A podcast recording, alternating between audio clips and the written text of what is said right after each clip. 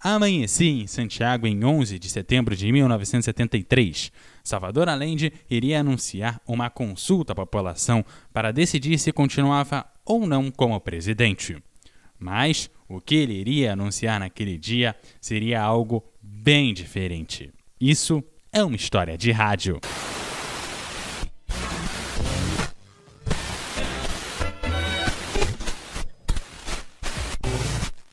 História de rádio.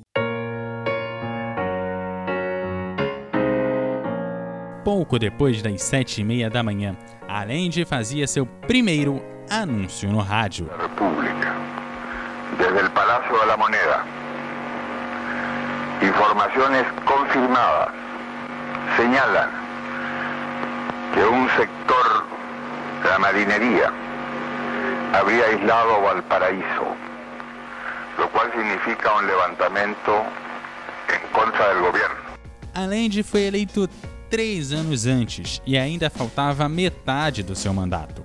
E desejava algo inédito: levar o Chile a uma sociedade socialista pelas vias parlamentares. Mas os pedidos de renúncia da oposição e rumores de um golpe de Estado cada vez mais insistentes levaram o exército a invadir sedes do governo. Uma das primeiras medidas foi convocar uma rede de rádios.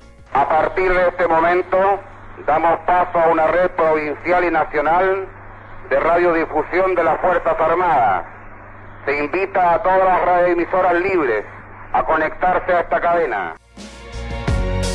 A Rádio Agricultura foi uma das primeiras emissoras que fez oposição ao partido de Allende. E os militares resolveram usar sua sintonia como cabeça de rede e gerar dali para toda uma rede de rádios aquilo que lhes interessava politicamente. Foi pontualmente às oito e meia da manhã que foi feita a primeira transmissão em rede. As Forças Armadas e Carabineros de Chile declaram, primeiro, que o senhor presidente da República debe proceder a la inmediata entrega de su alto cargo a las Fuerzas Armadas y Carabineros de Chile. Ali se pedia principalmente a renúncia do presidente e continha também instruções para os meios de comunicação. A prensa, radiodifusoras e canales de televisão adictos a la unidad popular devem suspender suas atividades informativas a partir de este instante. De lo contrario, recibirán castigo aéreo e terrestre.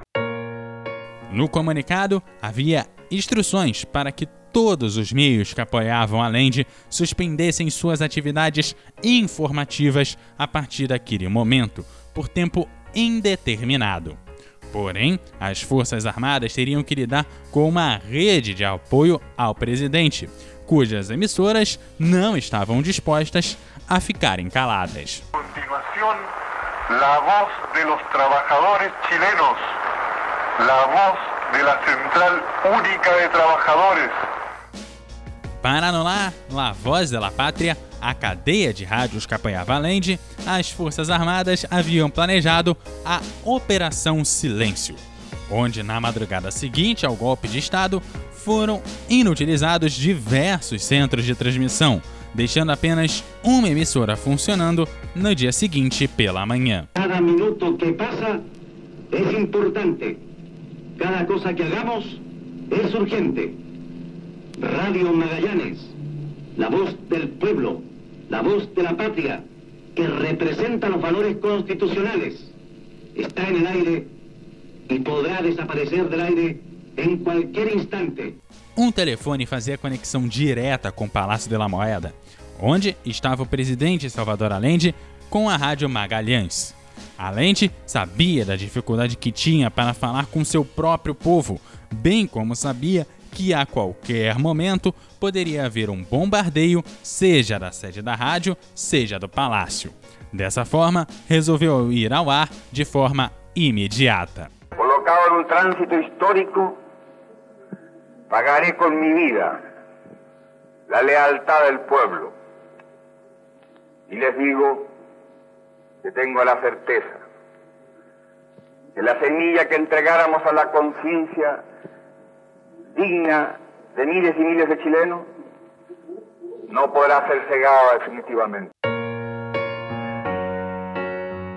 Levando ao ar um discurso improvisado, segundo as testemunhas que lá estavam, o discurso também parecia ter sido preparado há muito tempo. Do outro lado, a rede montada pelos opositores de Allende se tornavam cada vez mais firmes com as suas demandas. O Palácio da Moneda deverá ser evacuado antes de las 11 horas. De lo contrario, será atacado por la Fuerza Aérea de Chile. Até que finalmente llegó el bombardeo. Vino nuevamente otro Hawker Hunter de la Fuerza Aérea de Chile disponiéndose a hacer el viraje para planear sobre Santiago. Ahí van.